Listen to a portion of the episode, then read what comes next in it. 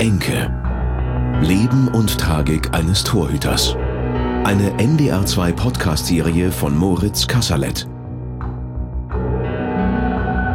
Folge 3. Die erste schwere Depression.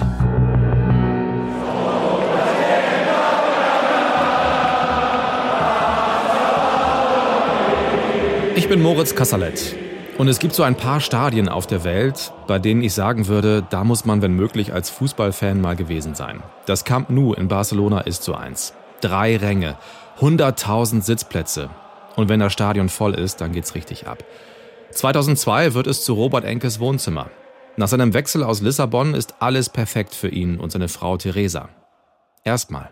Also es lief anfänglich lief super in Barcelona, also Training, äh, der hat vor ähm, ja, vor Selbstbewusstsein gestrotzt, hat gleich Spanisch super gelernt und war Feuer und Flamme, war auch die erste Zeit sechs Wochen äh, allein in Barcelona, weil ich äh, musste noch das äh, ja, Haus und die Tiere und alles äh, regeln und der war wirklich, ich habe ihn selten so glücklich dann gesehen und ähm, also richtig ansteckend. Wir haben dann ein tolles Haus gefunden und es war alles noch mal ein bisschen größer und äh, für uns schöner irgendwie dann auf einmal. Das war war Wahnsinn. Ich habe gesagt, St. Cugat, wo wir gewohnt haben, war Deutschland mit schönem Wetter und wir haben Freunde ziemlich schnell gefunden. Also es war hätte wirklich eine Wahnsinnszeit werden können und es fing dann an, als er dann mitgekriegt hat, dass es doch nicht so ähm, sicher ist, dass er im Tor steht, dass dann auf einmal doch der Victor Valdez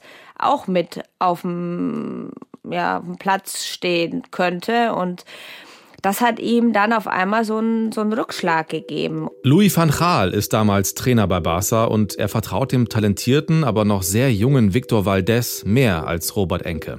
Mit dem hat er gar nicht gesprochen. Und der kann mit dieser Situation nur sehr schwer umgehen. Ich habe immer gedacht, Mensch, wenn die Trainer das merken würden, dass er einfach nur den Rückhalt braucht, so wie bei Benfica oder auch bei Gladbach, dann bringt er Topleistung und dann, äh, aber sobald an ihm gezweifelt wird, ähm, kann er das eben nicht mehr abrufen und lässt sich dann, zieht sich dann in sich zurück.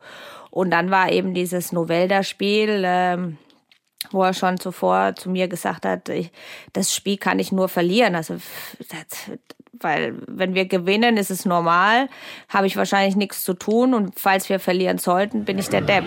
Ni siquiera los asiduos a otros deportes quisieron perderse la debacle anual del Barcelona. Puede que los jugadores del Barça los In einem Pokalspiel beim Drittligisten FC Novelda darf Robert Enke ins Barca-Tor. In seiner Biografie schreibt Ronald Reng später, aus kleinen Fragen waren Selbstzweifel geworden.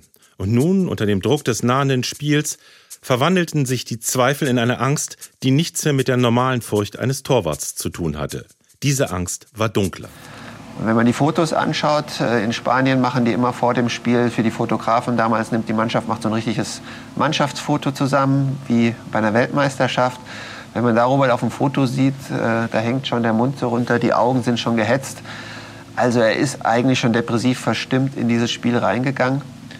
Der FC Barcelona, der große FC Barcelona, hat dieses Spiel beim letzten der dritten Liga 2 zu 3 verloren. Robert sah bei zwei von drei Toren nicht besonders gut aus. Und das hat ihn natürlich total runtergerissen. Er ist dann, wie es üblich ist, ähm, die Journalisten sind ausgeflippt. Was, Barca verliert beim Drittligisten. Äh, die Boulevardzeitung und die Sportzeitung in Spanien sind eher boulevardesk, äh, haben das mit ordentlichen Worten begleitet. Robert Enke schuf sich sein, schaufelte sich sein eigenes Grab. Ein Mitspieler, Frank de Boer, der mit Robert äh, ja, beteiligt war am dritten Gegenteil. Die beiden konnten sich nicht einigen, wer geht zu einer Flanke hin, hat Robert äh, offentlich äh, angegriffen. Äh, und das hat Robert alles natürlich noch, noch tiefer dann reingezogen in die Depression. Ich glaube, Theresa, seine Frau, hat dann ins Tagebuch am Tag danach äh, geschrieben, wir sitzen hier am Pool, äh, nichts als Selbstvorwürfe bei Robert. Schlimm war es, wo ihn dann der Trainer aus dem Kader einfach genommen hat. Also wo er, das war auch noch gegen Leverkusen ein Spiel, wo er dann auf einmal wieder vor der Tür stand. Ich sag, Roy, was machst du da? Ja, ich bin nicht aufgestellt. Also das war schon äh, Demütigung vom Feinsten. Aber ähm, wie gesagt, er hat, äh, hat da noch äh, funktioniert und äh, wir konnten den Alltag meistern. Es war aber nicht schön, also es war keine schöne Zeit, wo ich sage, ich hatte den Robbie von vom Anfang, ja, wo wo er so euphorisch und so glücklich war, sondern ich hatte halt einfach gehofft, dass er sich mit der Situation arrangiert und man hat halt gemerkt, äh, er, er hat doch glaube ich doch, er hat noch mal ein Champions League Spiel gespielt, wo um wo es um nichts ging, das hat er auch gut gespielt. Aber ähm, dann war halt die, die, die Entscheidung zu sagen, okay, er verlässt Barcelona. Robert will weg.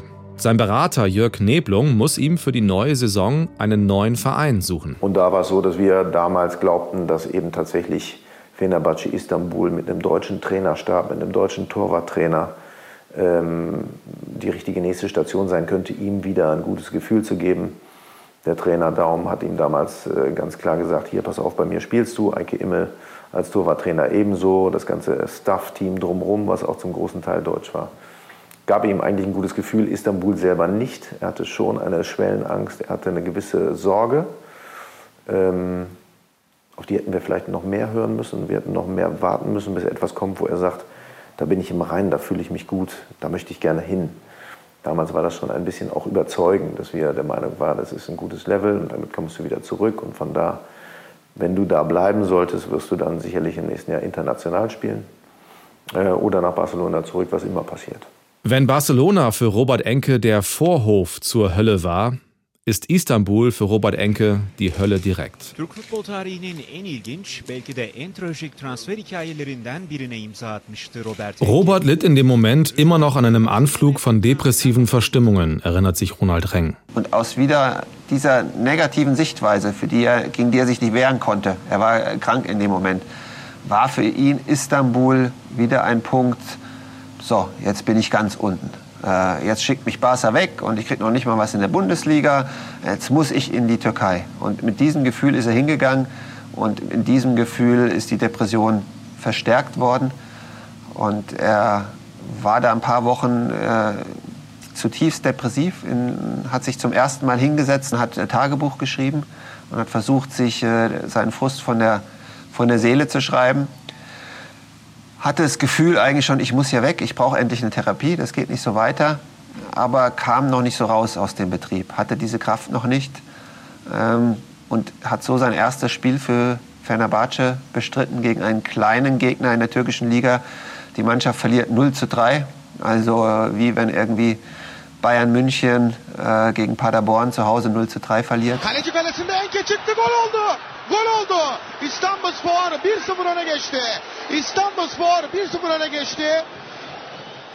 Es gibt Fernsehaufzeichnungen, wo Robert nach dem Gegentor Selbstgespräche führt und man hört ihn nur fluchen. Äh, man sieht auf den Fernsehbildern Feuerzeuge von den eigenen Fans geworfen, neben ihm landen, die ihn am Kopf treffen sollten. Jahre später erinnert sich Robert Enke in einem NDR-Interview an diesen Abend in Istanbul. War eine Erfahrung, die, äh, die mit Sicherheit im Nachhinein äh, sehr interessant war, aber damals nicht sehr schön für mich. Wir haben damals 3-0 verloren, ich habe kein gutes Spiel gemacht und äh, ja, wurde wirklich auch von den eigenen Fans äh, nicht gerade äh, schön beklatscht und, und, begrüßt im Stadion. Und äh, das war ein Spiel, äh, es war eigentlich das äh, schlimmste Spiel meiner, meiner Karriere bisher. Und dieses äh, ja, traumatische Erlebnis äh, hat ihm aber die Kraft gegeben, etwas sehr Starkes, Mutiges zu tun, rauszugehen aus dem Profibetrieb. Und sagen, so, das hat keinen Sinn mehr, ich brauche das nicht mehr. Und er hat nach einem Spiel bei Fenerbahce gekündigt. Er hat äh, Christoph Daum seinem Trainer und Eike Immel, seinem Torwarttrainer, gestanden. Ich leide unter Depression, ich muss hier raus. Und er ist dann nach Köln gegangen, um sich behandeln zu lassen. Das war die richtige Entscheidung, weil ähm, ich bin noch ein junger Mensch und mache Fehler. Und äh, nach Istanbul zu gehen war ein Fehler, weil ich immer gesagt habe, ich werde nicht in die Türkei oder nicht nach Griechenland gehen. Ich hab, äh, das hat nichts mit den Leuten dazu tun, aber es ist einfach eine andere Atmosphäre. Und es, ist, es war eine Situation, die mich etwas erdrückt hat, einfach in Istanbul, von Anfang an, vor dem ersten Spiel schon.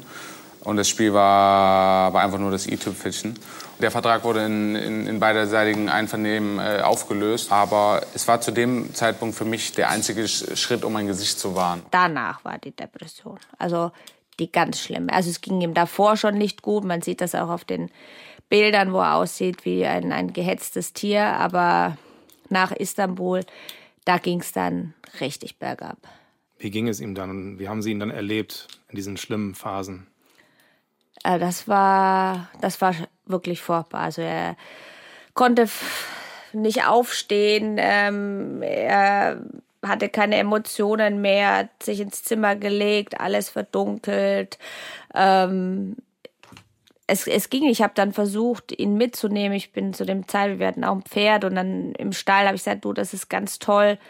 Ähm, wir hatten so ein altes Schulpferd haben wir gerettet und ich sagte, der Dickens, der, da kannst du dich draufsetzen, wir gehen ein bisschen reiten, Kopf frei kriegen. Aber das war halt mein Leben und er war dann mit dabei und wusste eigentlich, ich gehöre hier nicht hin, weil eigentlich gehöre ich ins Stadion zum, zum Trainieren. Und jetzt habe ich, bin ich arbeitslos und ähm, habe alle Leute, das ist ja, man steht ja auch in der Öffentlichkeit, man kann ja nichts anonym machen, alle gucken ihn an denken, ach, der arme Kerl, oder sie denken, was für ein bescheuerter Kerl. Also es ist, es ist ja dann auch noch so, dass man sagt, man kann sich da nicht äh, irgendwie anonym bewegen, um erstmal wieder zu sich zu finden. 2003 ist Robert Enke das erste Mal schwer krank.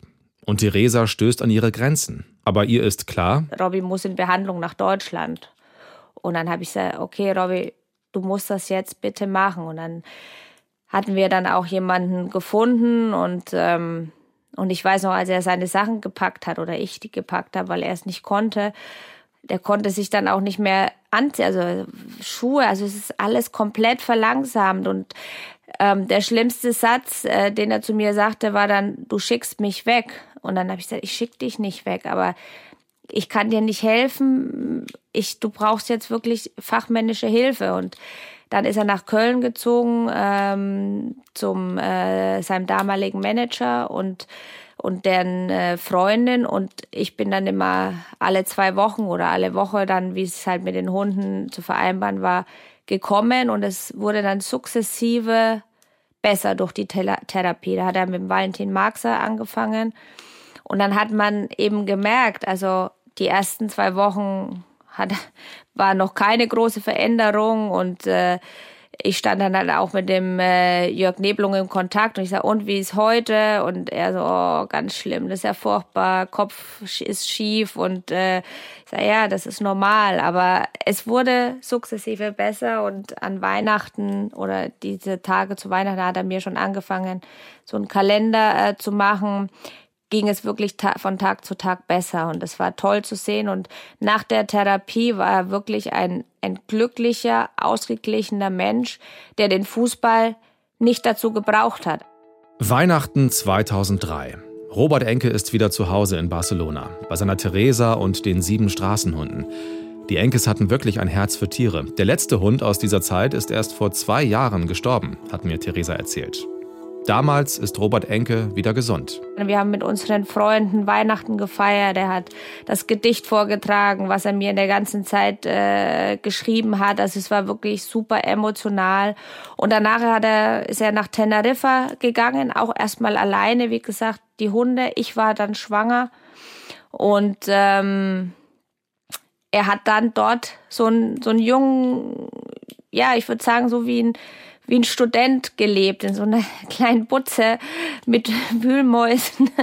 Oder wie nennt man diese, äh, die aus Staub entstehen. Und äh, damit er nicht ganz alleine ist.